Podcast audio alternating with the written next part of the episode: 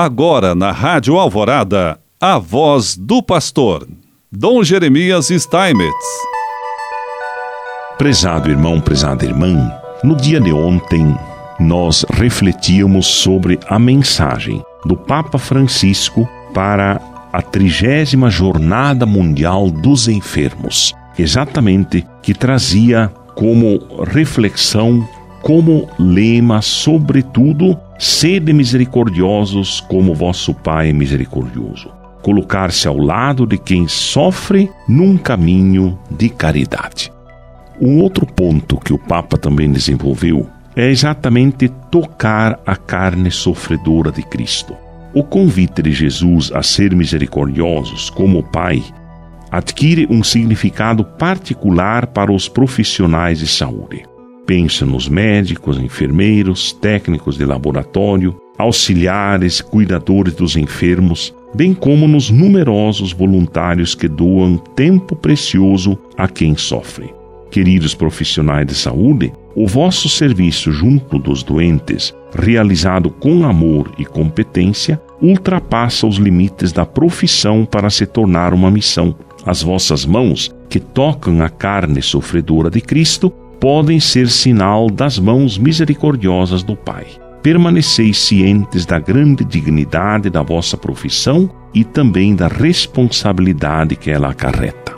Bendizemos o Senhor pelos progressos que a ciência médica realizou, sobretudo nesses últimos tempos. As novas tecnologias permitiram dispor de vias terapêuticas de grande utilidade para os doentes. A pesquisa continua a dar a sua valiosa contribuição para derrotar velhas e novas patologias. A medicina de reabilitação desenvolveu notavelmente os seus conhecimentos e competências.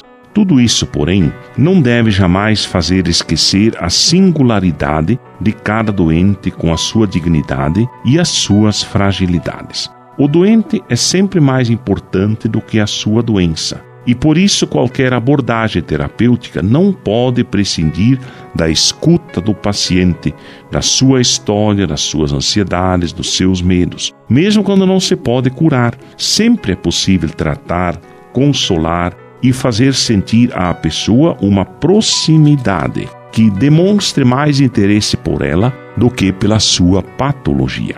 Espero, pois, que os percursos de formação dos operadores da saúde sejam capazes de os habilitar para a escuta e a dimensão relacional. Os lugares de tratamento são casas de misericórdia. O Dia Mundial do Doente é ocasião propícia também para determos a nossa atenção nos lugares de tratamento. A misericórdia para com os enfermos levou a comunidade cristã a abrir no decorrer dos séculos inúmeras estalagens do bom samaritano, onde pudessem ser acolhidos e tratados doentes de todo gênero, sobretudo aqueles que, por indigência, pela exclusão social, ou pelas dificuldades no tratamento de algumas patologias, não encontravam resposta ao seu pedido de saúde. Em tais situações, são sobretudo as crianças, os idosos as pessoas mais fragilizadas que pagam o preço mais alto. Misericordiosos como o Pai. Muitos missionários acompanharam o anúncio do Evangelho com a construção de hospitais, dispensários e lugares de tratamento são obras preciosas através das quais se concretizou a caridade cristã e se tornou mais credível o amor de Cristo, testemunhado pelos seus discípulos.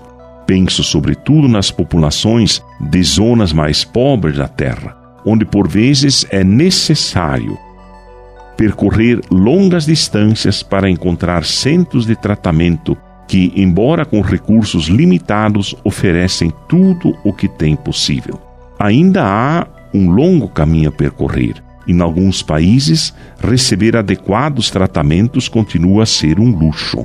Testemunha-o, por exemplo, a escassa disponibilidade nos países mais pobres de vacinas contra a Covid e ainda mais a falta de tratamentos para patologias que requerem medicamentos muito mais simples. Portanto, que esse Dia Mundial do doente, a trigésima Jornada Mundial do Doente, nos ajude a compreendermos sempre mais a difícil situação de tantas e tantas pessoas na área da saúde. E assim Deus nos abençoe, em nome do Pai, do Filho e do Espírito Santo. Amém.